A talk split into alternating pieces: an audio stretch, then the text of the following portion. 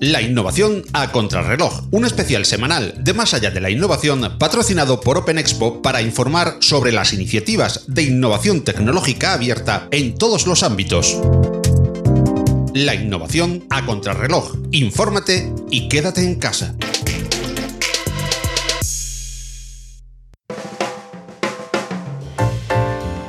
Las aplicaciones móviles también están creándose y desarrollándose a contrarreloj en medio de la pandemia del coronavirus. Son múltiples las funciones que se le están dando debido a lo extendido del uso del smartphone en casi todas las áreas. En algunos casos se desarrollan apps de monitoreo, otras tipo pasaporte y algunas de control de movimiento. No todas satisfacen por igual y se están creando muchas dudas sobre la influencia, sobre la privacidad y el anonimato. De todo ello hablamos hoy en la innovación a contrarreloj con Raúl de la Fuente López. Raúl Actualmente trabaja como ingeniero de soluciones en Couchbase. Además es profesor en diversas escuelas de negocio y universidades. Fundador de Ingenieros Emocionales, People Force. Editor de contenidos en diversas plataformas digitales, además de conferenciante en eventos digitales y de neurociencia. Big Data Spain, jornadas de neurobusiness, NEM, The NAE, American School, The Data Scientist Meetup, Madrid Storytelling, Education Madrid, etc. Hola Raúl, ¿cómo estás? Muy bien, Paco, muy bien. Eh, momentos eh, terribles, pero eh, momentos para permitirse ser positivos y acelerar el optimismo de alguna manera. Y ahora desde casa también acelerando la innovación, innovación que está a contrarreloj y que, queremos compartir con personas como tú que nos pueden dar un buen punto de vista junto a nuestro compañero Philippe Lardy. Philippe, hola, ¿qué tal? ¿Cómo estás? Pues aquí estamos, como siempre, muy bien. Y nada, quería aprovechar ya para preguntar a, Raúl directamente que hace unos días eh, publicó un artículo en Computer World eh, University eh, que trataba pues el tema de rastreando el COVID-19, pues que es una tecnología que, es, ah, que está al servicio de, la sociedad, ¿no? cuéntanos un poquito más al respecto, por favor. Bueno, pues es un momento genial para reinventarnos y adaptarnos a, los tiempos que hoy corren, ¿no? Y sobre, sobre todo ser flexibles y entender eh, que las soluciones que estamos buscando tienen que ser rápidas y, se tengan que implantar rápidamente. Nada sirve la innovación si no lo podemos implantar de una manera ágil y, que podemos sacar valor de ello. Eh, en el artículo comentaba tres puntos de vista, tres aplicaciones diferenciales que hay hoy en, día, ¿no? Las aplicaciones de autodiagnóstico, que básicamente, bueno, pues lo que se recolectan información de los usuarios eh, y que básicamente lo que intentan hacer es sustituir eh, las, bueno, sustituir o por lo menos eh, que las eh, centralitas no tengan tanta, no estén colapsadas, ¿no? Y, que puedan ayudar a, a, que haya menos llamadas. Y luego, por otro lado, están las aplicaciones de cuarentena, que muchas de ellas están utilizando la tecnología GPS. Punto de vista, pues tienen no, sé, no hay por dónde cogerlas en muchos aspectos, desde el punto de vista de seguridad, punto de vista de privacidad, y además que no son todo lo precisas que quisiéramos, porque el GPS, la tecnología GPS es algo muy útil, eh, sobre todo en algunos ámbitos, pero en este eh, la precisión que nos puede dar no es la que queremos y la seguridad que nos puede ofrecer tampoco la que queremos. Y por último, eh, las aplicaciones de trazado de, contactos cercanos, que de alguna manera es una solución elegante, no necesitan, eh, no necesitamos demasiada, demasiadas problemáticas para, para implantarlo y que va objetivo de raíz, ¿no? Que es que de tener esa propagación, ¿no? Pues a nivel de, esto último que comentabas, eh, al final de las aplicaciones de, GIS, ¿qué iniciativas eh, se han lanzado en, España y, fuera de España eh, que se están utilizando ahora mismo y que están dando sus frutos. Cuéntanos un poquito más al respecto. Hay diferentes, sí, sí, cada país eh, está un poco la carrera de generar diferentes aplicaciones y como sabes hay unos diferentes stacks tecnológicos, hay diferentes buzzwords eh, diferentes palabras que están muy de moda, ¿no? Es decir, al final eh, probablemente haya una solución que se pueda realizar con blockchain y demás, pero eh, no tenemos que perder el foco y tenemos que entender que no tenemos que buscar soluciones a una tecnología, tiene que ser un poco más al revés, es decir, conocer un poco las tecnologías que existen y ver cuál es la que, la que casa mejor. Y sobre todo, sin perder el foco de la privacidad y seguridad de los usuarios, que, que no podemos jugar con ello. Por ejemplo, existe Singapur está, ha elaborado una aplicación que desde el punto de vista es de las más avanzadas, que básicamente utiliza el Bluetooth para ir recogiendo los diferentes identificadores de los diferentes dispositivos móviles que te vas encontrando eh, pues, cuando vas a hacer la compra, cuando te en el ascensor. Y es eh, un mecanismo bastante interesante porque todos estos, toda esta información se va recogiendo y almacenando dentro de los dispositivos móviles. En ningún momento, a no ser que tú quieras, se guarda esta información en un servidor central y demás.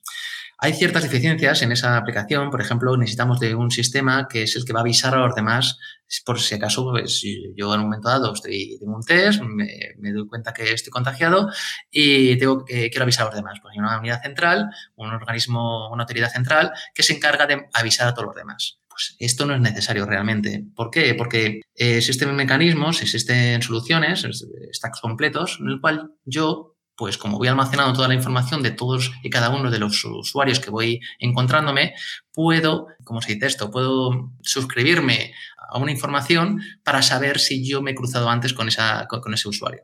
En definitiva, no necesito eh, esta, esta, unidad central para, realizar esta, esta tarea. Todo esto es un compendio, estamos eh, viendo, Raúl, de muchísimas de las eh, tecnologías eh, que ahora mismo pues hablábamos hace poco, justo antes de, esta pandemia o casi en el principio de esta, de esta pandemia, precisamente en ese ebook de Open Expo, de las tendencias que son pues la inteligencia artificial, el IoT, Big Data, en definitiva de esas, de esa tendencia que llevamos arrastrando en, en los últimos años, todas conjugadas eh, la lucha contra el coronavirus. Pero ¿de verdad podemos esperar titulares como el que ha aparecido hace muy poquito diciendo el día 25 de abril será el día en que ya no haya muertos por COVID en España. ¿Eso es real o es muy periodismo amarillo? Yo creo que es periodismo amarillo, pero bueno, habrá que verlo y esperemos que eso sea cierto.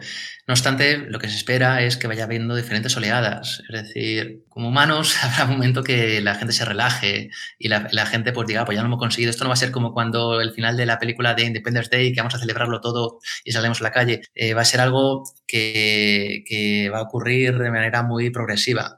Tomamos este problema, aunque es verdad que no debemos ver la tecnología como algo eh, debemos verlo como algo en conjunto. Conjugar los niveles de, privacidad razonables y con la precisión suficiente es un reto complicado, como ya sabes. Pero en este caso, en mi punto de vista, hay poco de Machine Learning, mucho de Big Data y muchísimo de seguridad y nos podrías ampliar mucho más porque nos, has dejado un poco eh, al, dejar el deep learning al lado, por ejemplo, y, en fin. El machine learning es, fundamental, es decir, hay muchas, eh, estaríamos matando eh, moscas con cañonazos en muchas ocasiones, es decir, lo que queremos es, el objetivo cuál es, es que el número de casos, nuevos casos, se reduzca. Entonces, eh, eh, este, hay diferentes maneras de abordar un, problema, ¿no? Es decir, vea, para, explicarlo muy, de manera muy sencilla, ¿no? Ahora mismo que estamos todos confinados, hay gente que, bueno, ha querido empezar a hacer deporte. Evidentemente, tú no necesitas eh, si quieres empezar a hacer deporte, necesitas un gimnasio entero en tu casa y comprar a lo mejor con unas pesas de 10 kilos, un sitio para hacer abdominales, algo para que puedas realizar algún salto, no sé, tres, cuatro ejercicios básicos, ¿no? Y con eso, pues, eh, conseguirás que tú estés eh, bastante más saludable que si no haces nada. No necesitas eh, incorporar todas las máquinas de un gimnasio o la mayoría de ellas.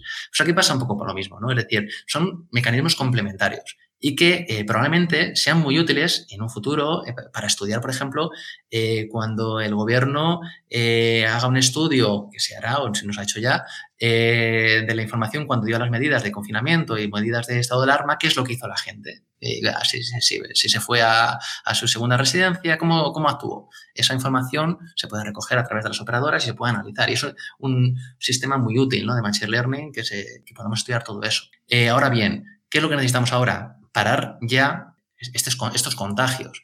Para ello lo que necesitamos es una solución elegante, sencilla de implantar. De nada sirve que se implante dentro de tres meses. Eh, entonces eh, necesitamos que con la tecnología actual, con los dispositivos actuales, eh, podamos hacer un, despliegue masivo de, esta forma para saber ya, desde ya, cómo poder contribuir y frenar a, esa tasa de contagio que se supone que tiene que ser uno o, incluso, incluso menos. Y actualmente pues estamos en un y pico y hemos llegado a estar en dos y medio. Por tanto, es algo fundamental. Sí, a ver, eh, es algo fundamental. Aquí lo, lo, que estás comentando es que los operadores están trabajando de la mano con el gobierno de cara a facilitar eh, datos de movimiento de, de, todos los usuarios a través de sus dispositivos móviles, pero entendemos que también estos datos eh, son tratados de manera totalmente anónima y lo serán tratados de manera anónima, ¿no? Uh -huh. cómo, cómo, cómo, funciona, ¿Cómo funciona este tema? Eh, anonimizar esa información es complicada y, y seguro que, que, se está tratando de esa manera y con la seguridad adecuada, pero no estoy seguro de que tenga la precisión suficiente. Eh, imaginemos, mm, yo vivo en un piso y la gente que puedo estar eh, con mi vecino de arriba en una posición, una geoposición, una localización muy parecida. Eh, probablemente el, a lo largo del día puedo estar incluso, yo qué sé, pues ahora mismo por más de 20 horas en una geoposición muy parecida. Y quizás no me he cruzado con él nunca. Por tanto, estos mecanismos pueden ser útiles pues, para re realizar eh, eh, algún tipo de mapa de, bueno, de distribución, eh, estudiar esos datos para un poco a posteriori. Pero para realmente eh, tener la precisión adecuada de yo saber que he estado en menos de un metro durante un cuarto de hora hablando con una persona o, o bueno, no hablando, da igual, eh, que, que que, que, me haya cruzado con esa persona durante un tiempo que no es prudencial, en una distancia que no es prudencial, para eso eh, necesitamos trasladar mmm, estos procesos de, estos procesos y, este, esos datos lo más cerca posible a esos dispositivos. Y además es que puede ocurrir que esos dispositivos en algún momento, pues si tienen ascensor, no tengan internet. Y todos sabemos que el, la, el, GPS lo bien que funciona dentro del ascensor. Eh, entonces, es fundamental el poder medir eh, todo esto, ¿no? Y realmente, pues los datos que dan los operadores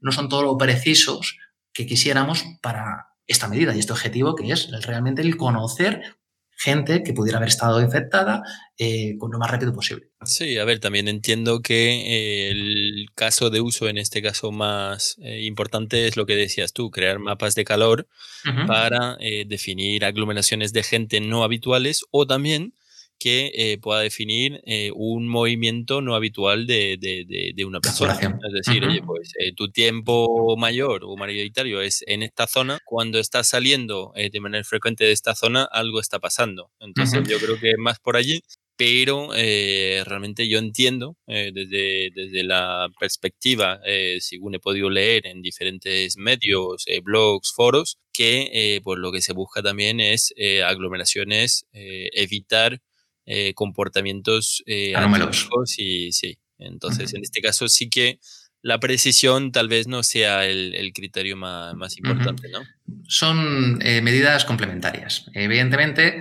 eh, la medida más que, que, que, va a erradicar de una forma más eh, eficiente estos contagios va a ser la de trazado. Pero, no obstante, eh, los mecanismos de machine learning y demás pueden ser complementarios para hacer estudios, pero que quizá no sean tan rápidos y que no sean tan precisos. Por ejemplo, Alemania, es interesante que no, está el concepto de pasaporte, no sé si se lo has escuchado, que básicamente eh, la aplicación, ¿vale? Cuando si estoy inmunizado, puedo testificar que estoy inmunizado, esa aplicación me deja salir. Eh, es decir, me, eh, me permiten no enseñar a la policía o lo que fuera eh, que no tengo que estar en cuarentena, porque realmente testifico con esta aplicación que es una, especie de pasaporte y puedo pues, salir a trabajar o ayudar en lo que fuera o bueno, lo que, lo que decidiera hacer, ¿vale?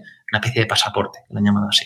Sí, sí, sí. Bueno, de hecho, también en, se, se, vio bastante en China, ¿no? Que lo utilizaron allí en, en esta medida. No sé si fue eh, Alibaba, ¿no? El grupo Alibaba que uh -huh. desarrolló una aplicación que el gobierno eh, estuvo y, seguramente esté todavía utilizando eh, pues con este fin para eh, decir, oye, pues tú eres verde, tú eres rojo, bueno, rojo en el sentido de, que al final eh, tienes una probabilidad de, de, tener el virus pues más baja porque nunca has estado en un foco donde haya uh -huh. gente detectada, ¿no? Eso es uno, es uno de los eh, casos también de uso que, que hemos visto bastante en, en los medios, eh, pues a nivel de, de innovación. Eh, ya habría que ver, pues si esta innovación eh, para bien, para mal. Entendemos que a, a, corto plazo es para bien y habrá que ver si a largo plazo, pues eh, también lo, lo, lo sigue de esta manera.